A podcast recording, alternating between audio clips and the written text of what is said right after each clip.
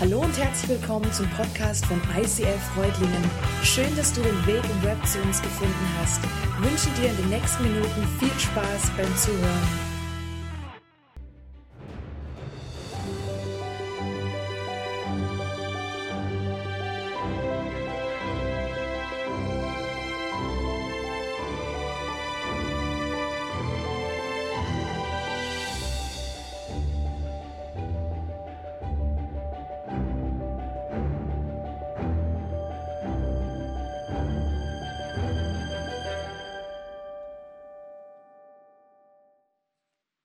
Ich finde es eine schöne Stimmung. Ah, doch, ein bisschen Licht kommt dazu. Sehr cool. Die Helga kam auf mich zu im Programming und dann ähm, hieß es so, ja, Adventserie dieses Jahr. Mike, am ersten Advent darfst du über Ruhe predigen.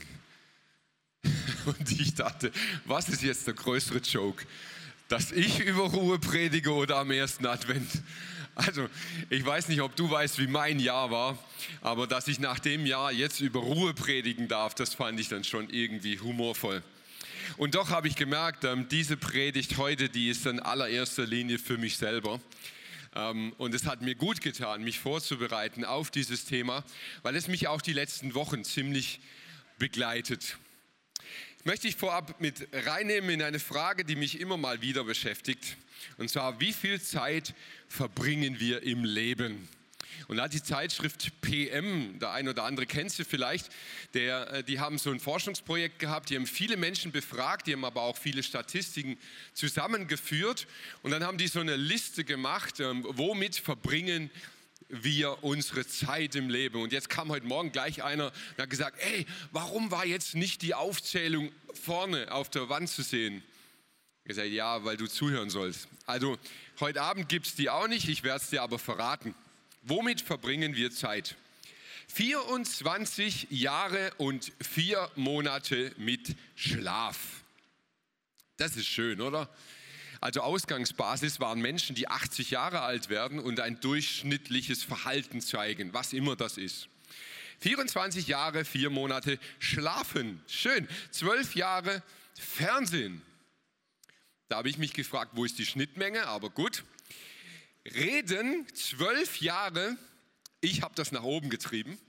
Ähm, du wahrscheinlich ein bisschen weniger. Arbeit, acht Jahre, finde ich fast ein bisschen wenig, aber 35 Stunden Woche macht es möglich.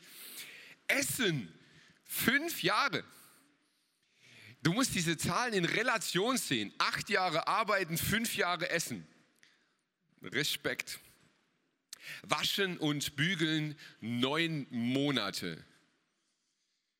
Da habe ich mich jetzt gefragt, waschen Wäsche oder sich waschen?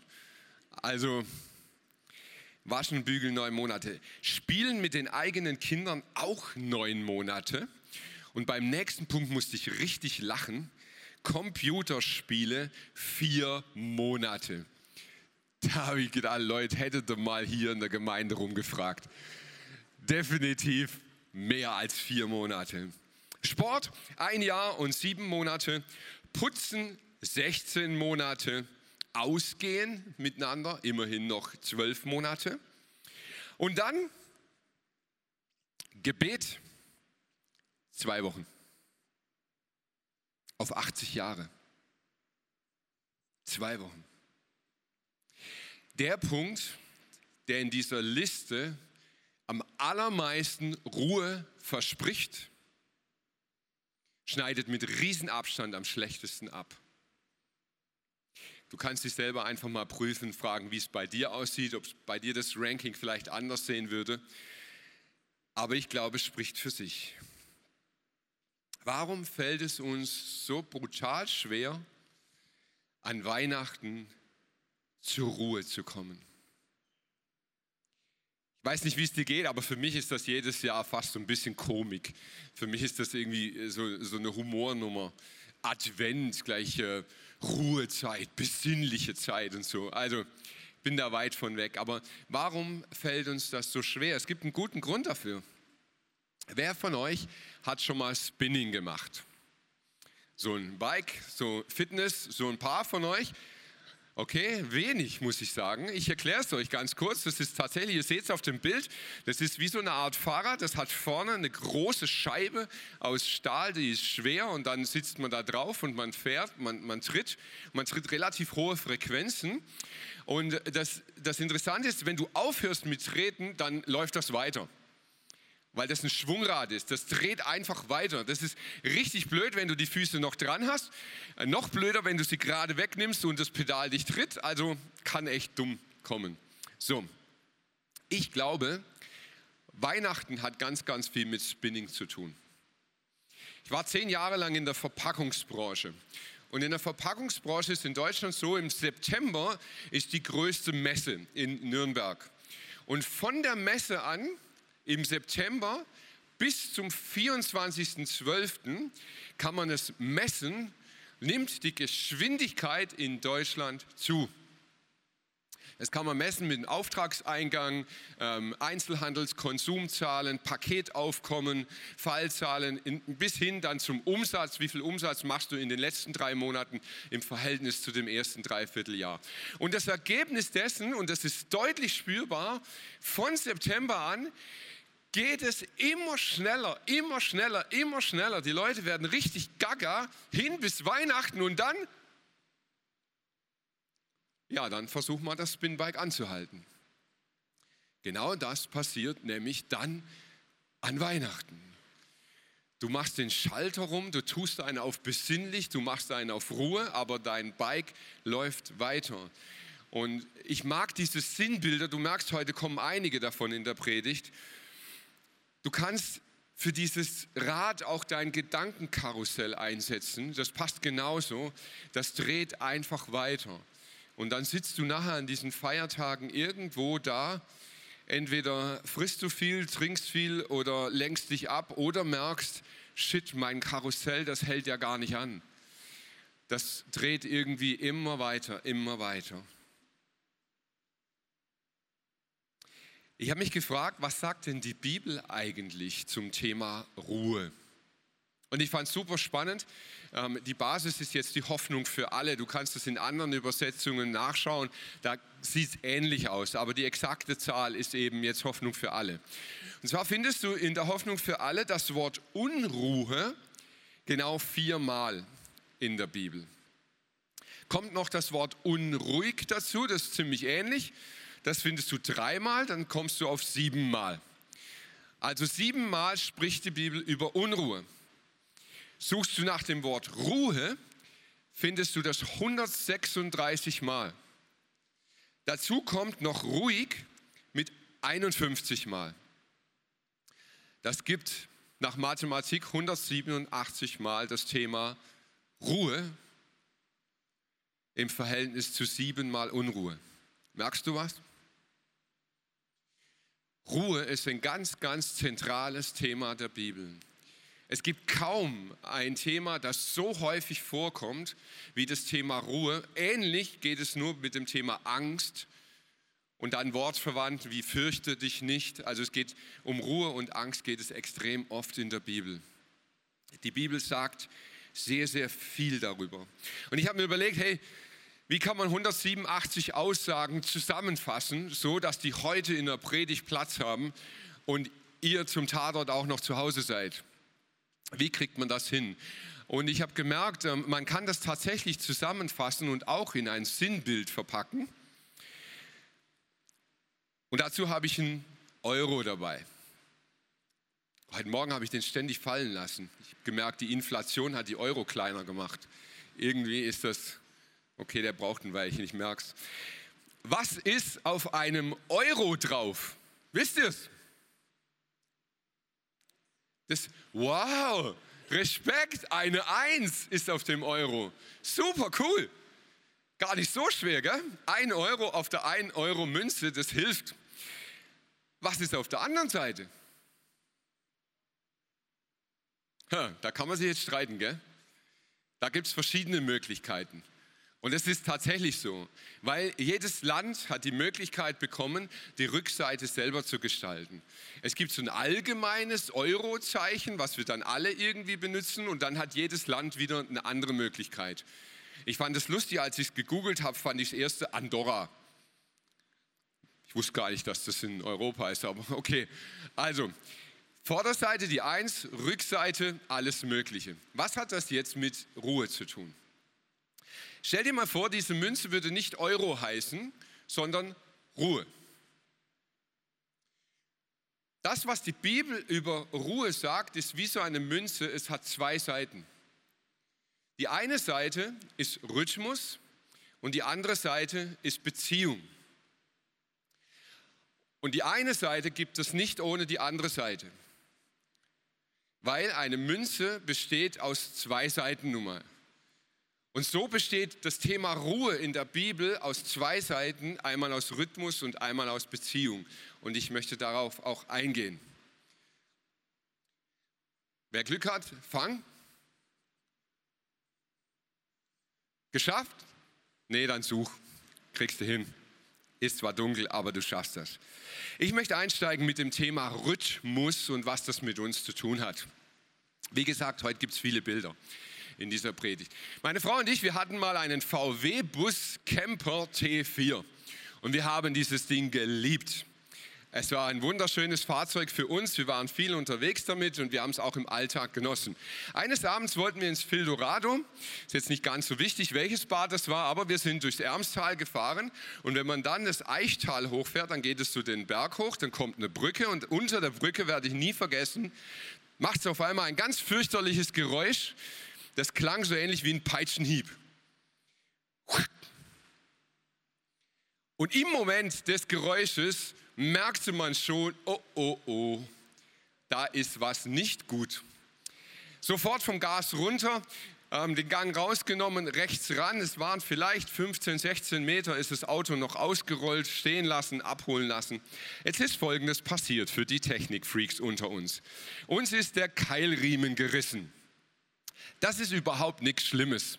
So ein Keilriemen ist, kann reißen, nicht, kein Problem. Das Problem war ein Konstruktionsfehler von VW, denn der war so nah am Zahnriemen dran, dass der, als der gerissen ist, unter den Zahnriemen gerutscht ist. Der Zahnriemen ist übersprungen und Autoliebhaber haben jetzt Schmerzen und hat verursacht, dass der Motor in einem falschen Rhythmus weitergelaufen ist. Der Mechaniker sagte mir nachher, der Motor hat ungefähr noch zwei Meter gelebt. Totalschaden. Höre ich da mal ein Oh? Ja, das war bitter für uns. Neben 10.000 Mark damals noch Schaden, hat uns das richtig wehgetan. Und das Ganze nur, weil der Rhythmus von dem Motor nicht mehr gestimmt hat. Totalschaden, Crash. Und ich glaube, du und ich, wir alle sind so ein bisschen T4. Wir sind so ein bisschen VW-Bus. Wenn unser Rhythmus nicht stimmt, dann gehen wir kaputt. Und ich möchte mit dir reingucken, was die Bibel über das Thema Rhythmus sagt. Und das Spannende ist, dass da ganz am Anfang schon mit beginnt mit dem Thema. In 1. Mose 2 heißt es, am siebten Tag hatte Gott sein Werk vollendet und ruhte von seiner Arbeit.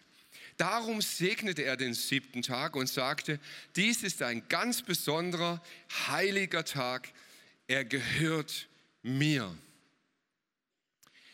Was du schon am ersten Teil der Bibel ganz am Anfang erkennen kannst, das zieht sich durch die Bibel durch und das zieht sich durch das ganze Schöpfungswerk Gottes durch. Gott hat in diese Schöpfung einen Rhythmus hineingelegt. Und er beschreibt ihn. Da ist zum Beispiel der Rhythmus von Tag und Nacht. Und das Spannende ist, wenn du heute Wissenschaftler fragst, die sagen, hey, das Ideale, der, der, der möglichste Biorhythmus, den du haben kannst, lehnt sich an die hell-dunkel-Phasen deiner Gegend, wo du lebst, an. Das heißt, wenn du im Hellen arbeitest und wenn du im Dunkeln schläfst, dann lebst du optimal gesund. Wow. Macht, glaube ich, kaum noch jemand, wäre aber so. Sommer und Winter. Sommer und Winter, wenn du Landwirtschaftsexperten fragst, die sagen dir, hey, wenn du wirklich im Sommer und Winter Saat und Ernte, wenn du das einhältst, dann ist ein Boden über Jahrhunderte hinweg fähig, maximalen Ertrag zu bringen. Weil wir aber anfangen, das so zu verschieben, diesen Rhythmus mit Doppelernte und was da alles so reinkommt, gibt es diverse Probleme. Und dann, und das gefällt mir mega gut, ein Rhythmus, den Gott geschaffen hat, ist der Zyklus der Frau. Gott hat die Empfängnisverhütung geschaffen. Ist das nicht mega cool? Wie anstrengend wäre das, wenn jeder Tag fruchtbar wäre? Meine Güte, was hätten wir viele Kinder? Aber weil Gott uns diesen Spaß gönnt, hat er einen Rhythmus reingelegt, der gut für uns ist. Halleluja! Hör ich ein Amen? Ja, okay, ihr seid nicht verheiratet. Also vergisst es. Lernen und Verarbeiten ist ein Rhythmus, den Gott geschenkt hat. Du kannst nicht nur lernen, du kannst nicht nur verarbeiten, du brauchst einen gesunden Rhythmus zwischen beidem. Arbeit und Pause. Und da hat Gott einen siebener Rhythmus in die Schöpfung hineingelegt. Hey, es ist mega krass, musst mal nachlesen, wenn es dich interessiert. Es gab schon viele Nationen, die versucht haben, den siebener Rhythmus zu verändern. In der Sowjetunion gab es mal einen Großfeldversuch über einen langen Zeitraum hinweg, dass man auf Zehner und Zwölfer und Vierzehner Rhythmus gegangen ist. Und die Leute sind alle krank geworden. Es gab massive psychische Probleme, es gab Gesundheitsthemen ohne Ende, weil dieser siebener Rhythmus von Gott reingelegt ist in uns. So, jetzt brauchst du überhaupt nicht religiös zu sein. Gar nicht. Ich finde es ultra krass, wie die Wissenschaft ohne jeglichen Glaubensansatz hergeht und diese Rhythmen des Lebens untersucht und feststellt, dass genau das, wie es die Bibel beschreibt, der Idealzustand wäre, um zur Ruhe zu kommen. Das heißt, wenn du diesen Rhythmus in deinem Leben nicht lebst, wirst du keine Ruhe finden. Der Rhythmus, den Gott hineingelegt hat, ist die Grundlage, dass du Ruhe findest. Das ist die eine Seite der Münze.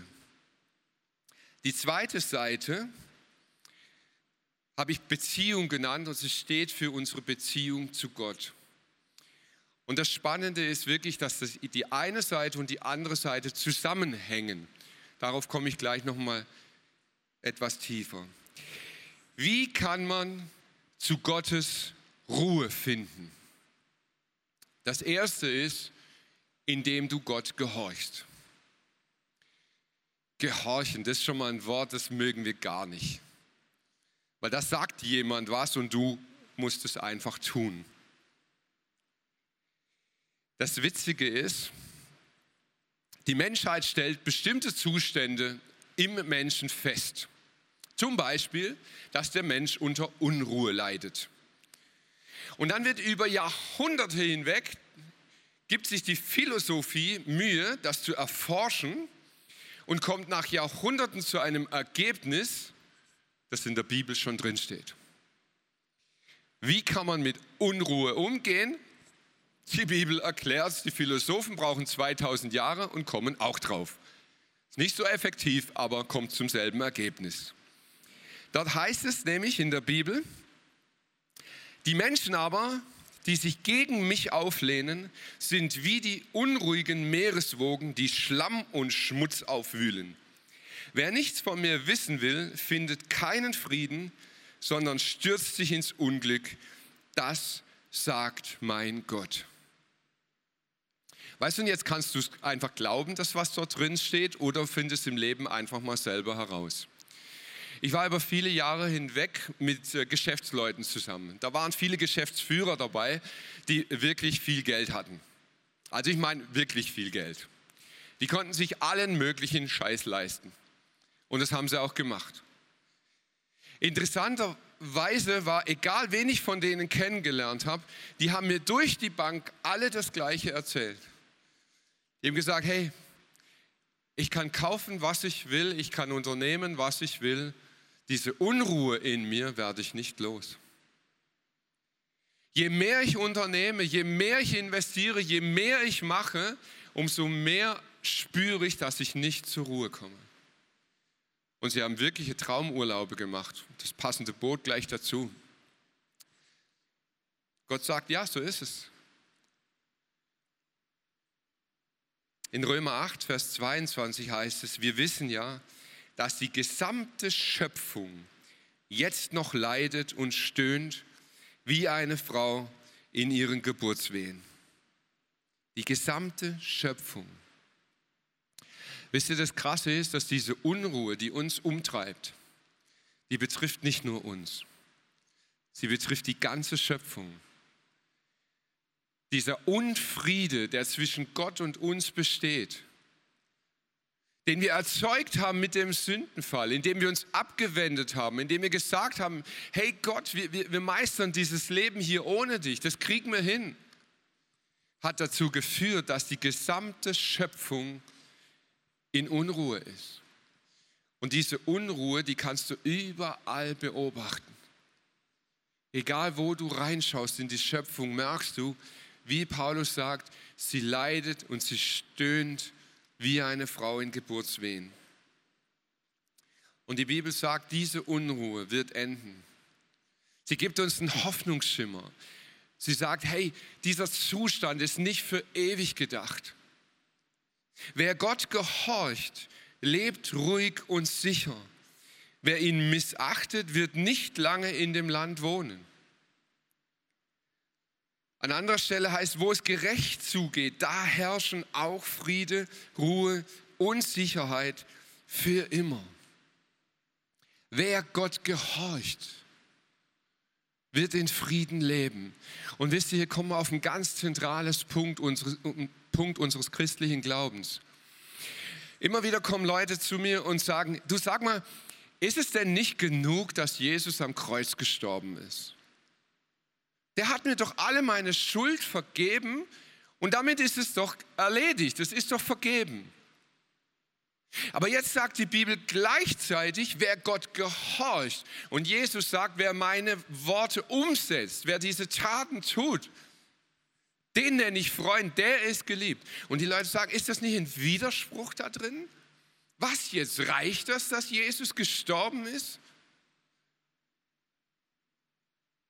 Und ganz ehrlich, wenn wir solche Fragen haben, dann lohnt es sich manchmal ein ganz klein bisschen tiefer zu bohren.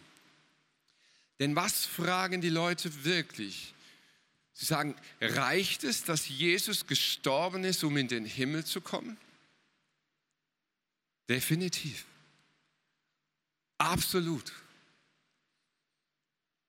Du brauchst nicht mehr als die Tatsache, dass Jesus für dich gestorben ist, dass er dir deine Schuld vergibt, dass er dich mit dem Vater versöhnt. Das heißt dein Ticket für den Himmel. Aber wisst ihr was, diese Frage ist die falsche. Denn interessanterweise ging es Jesus gar nie darum. Die Frage ist nicht, ob es dir in den Himmel reicht, sondern die Frage ist, ob durch dich der Himmel auf die Erde kommt. Und Jesus hat gesagt, genau dafür reicht es nicht, dass du mir nur glaubst. Glauben kannst du viel. Jesus sagt, damit der Himmel auf die Erde kommt, damit diese Ruhe zu uns kommt, damit der Frieden in dein Leben kommt, musst du tun, was ich gesagt habe. Und ich finde es mega spannend. Bleiben wir ganz kurz bei diesem siebener Rhythmus.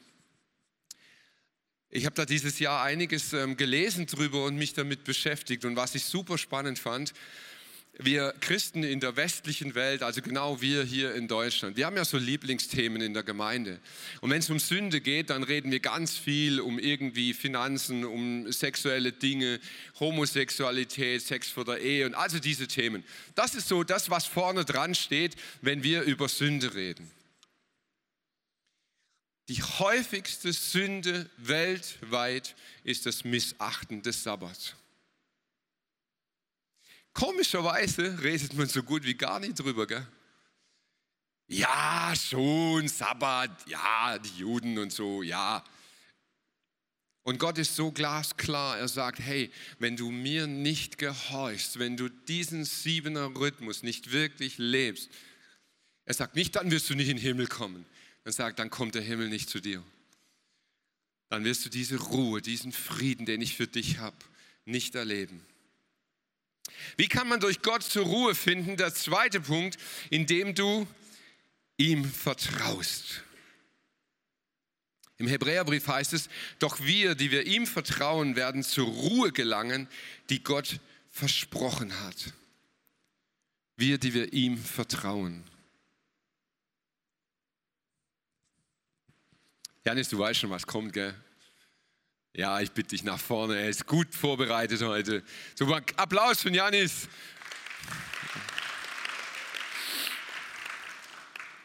Nee.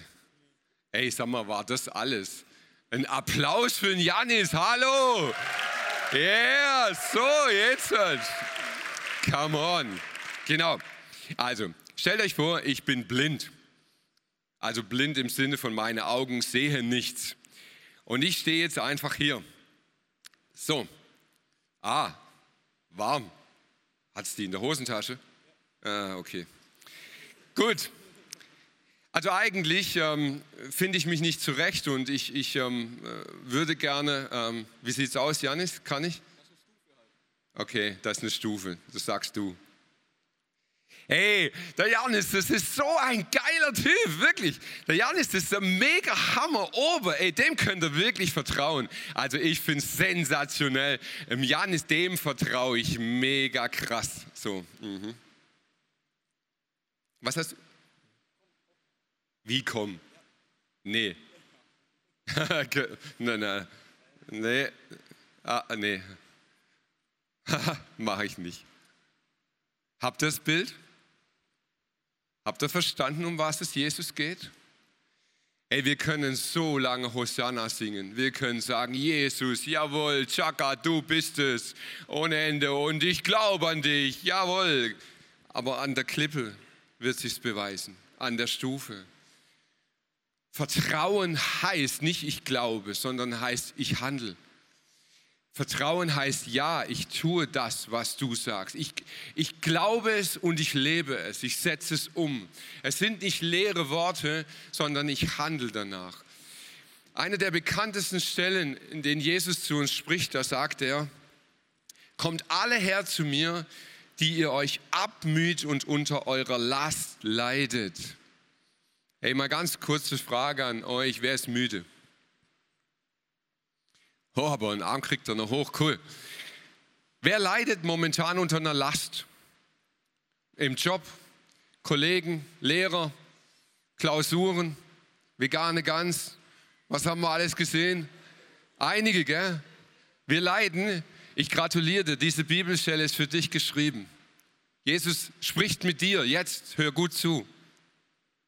Ich werde dir Ruhe geben. Vertraut euch meiner Leitung an und lernt von mir, denn ich gehe behutsam mit euch um und sehe auf niemanden herab. Wenn ihr das tut, dann findet ihr Ruhe für euer Leben. Das Joch, das ich euch auflege, ist leicht und was ich von euch verlange, ist nicht schwer zu erfüllen. Jesus verspricht dir Ruhe.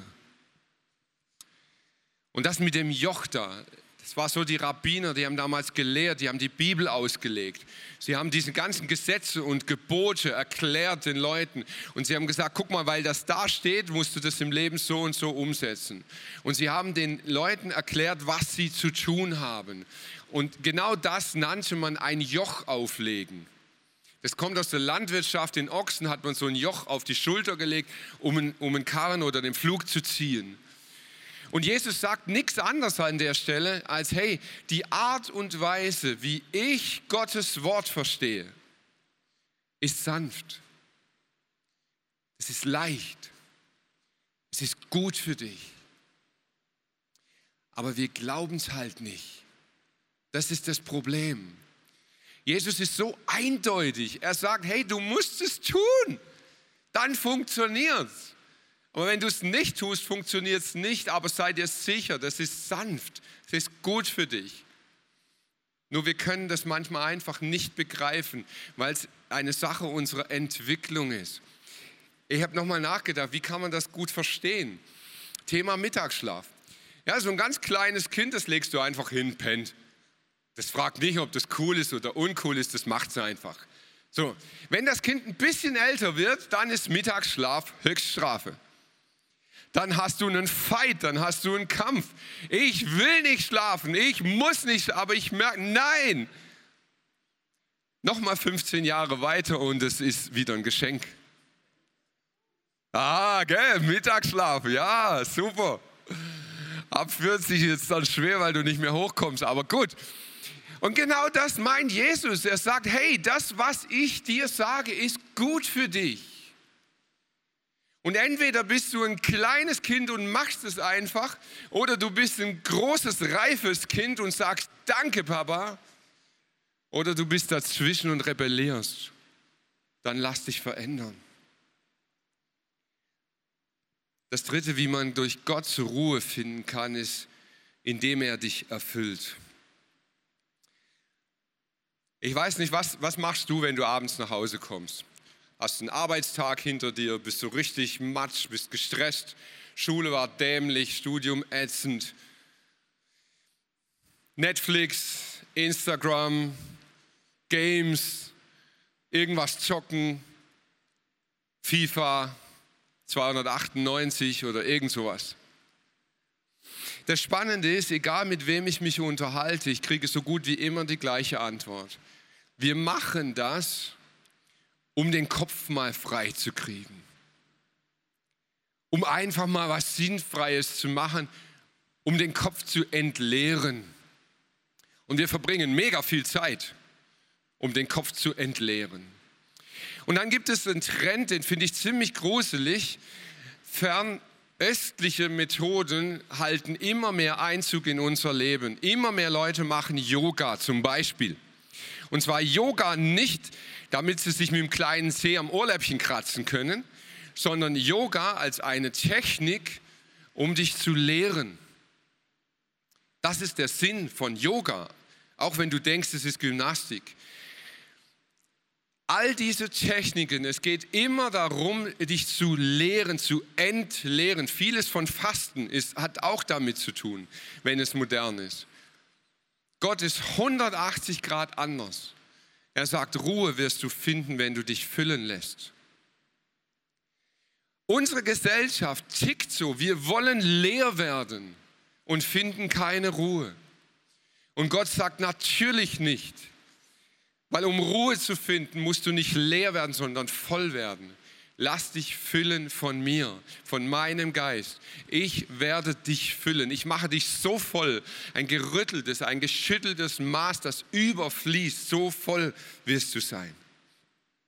Jesus sagt, ich bin der Weg, die Wahrheit und das Leben. Niemand kommt zum Vater. Und jetzt darfst du andere Worte da einsetzen. Niemand kommt zum Vater oder zur Ruhe oder zum Frieden oder in den Himmel, außer durch mich. Lass dich füllen von ihm. Ich möchte zurückkommen auf diese Bibelstelle von vorhin in Römer 8. Wir wissen ja, dass die ganze Schöpfung jetzt noch leidet und stöhnt wie eine Frau in den Geburtswehen. Ich weiß nicht, warum Paulus dieses Bild verwendet hat, der Wehen, aber ich finde es mega spannend. Die ganze Schöpfung liegt in Wehen, sie wartet auf eine Geburt. Und diese Geburt feiern wir an Weihnachten. Es ist die Geburt von Gott selber, der Mensch wird, der sagt, hey, ich bin der Peacemaker. Ich komme, um dir diese Ruhe zu bringen. Mit meiner Geburt kommt die Ruhe zu dir. Lass dich von mir erfüllen. Nachdem wir durch den Glauben von unserer Schuld freigesprochen sind, haben wir Frieden mit Gott durch unseren Herrn Jesus Christus. Er hat uns die Tür zu diesem neuen Leben geöffnet. Im Vertrauen haben wir dieses Geschenk angenommen, auf das wir uns jetzt gründen.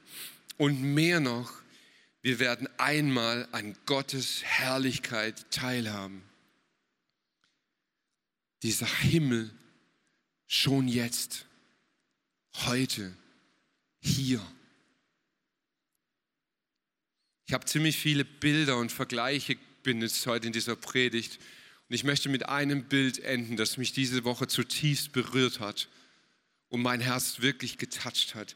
Im Psalm 131, da schreibt jemand, der Ruhe gefunden hat. Ich bin zur Ruhe gekommen, mein Herz ist zufrieden und still. Wie ein kleines Kind in den Armen seiner Mutter, so ruhig und geborgen bin ich bei dir. Ich weiß nicht, ob du schon mal die Gelegenheit hattest, so ein Baby direkt nach dem Stillen zu sehen. Wenn es so im, im Arm der Mutter liegt, umgeben von beiden Armen, satt und zufrieden. Ein bisschen betäubt, so ein bisschen dubbelig. Ich glaube, das ist Shalom. Das ist, was Gott uns zusagt. Dieses Baby, es ist so satt, es ist zufrieden, es hat alles, was es sich nur vorstellen kann.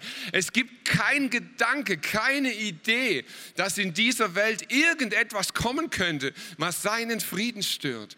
Es ist einfach nur zufrieden und glücklich und warm und umgeben, beschützt, behütet, bewahrt. Das ist Frieden. Das ist Ruhe. Und Jesus sagt, genau diesen Frieden möchte ich dir geben. Genau dieses Bild. Jesus sagt, hey, genau das spreche ich dir zu. Und heute Morgen ist es mir nochmal klar geworden, wenn so ein Baby in diesem Arm liegt, frisch gestillt, es kann nichts tun, gar nichts, um die Liebe der Mutter noch irgendwie zu erhöhen. Und es kann nichts tun, überhaupt nichts, um diese Liebe nicht zu bekommen. Es kann einfach nur sein. Und wir singen jetzt ein Lied, wo es genau darum geht, in die Arme des Vaters zu kommen oder Mutter, da stell dir vor, was du brauchst. Und ich möchte dich einladen, bete während dem Lied. Bete zu Jesus, sag Jesus, diesen Frieden wünsche ich mir. Diese Ruhe möchte ich erleben, das möchte ich spüren in meinem Herz. Und Jesus sagt, wer bei mir bittet, dem wird gegeben. Amen.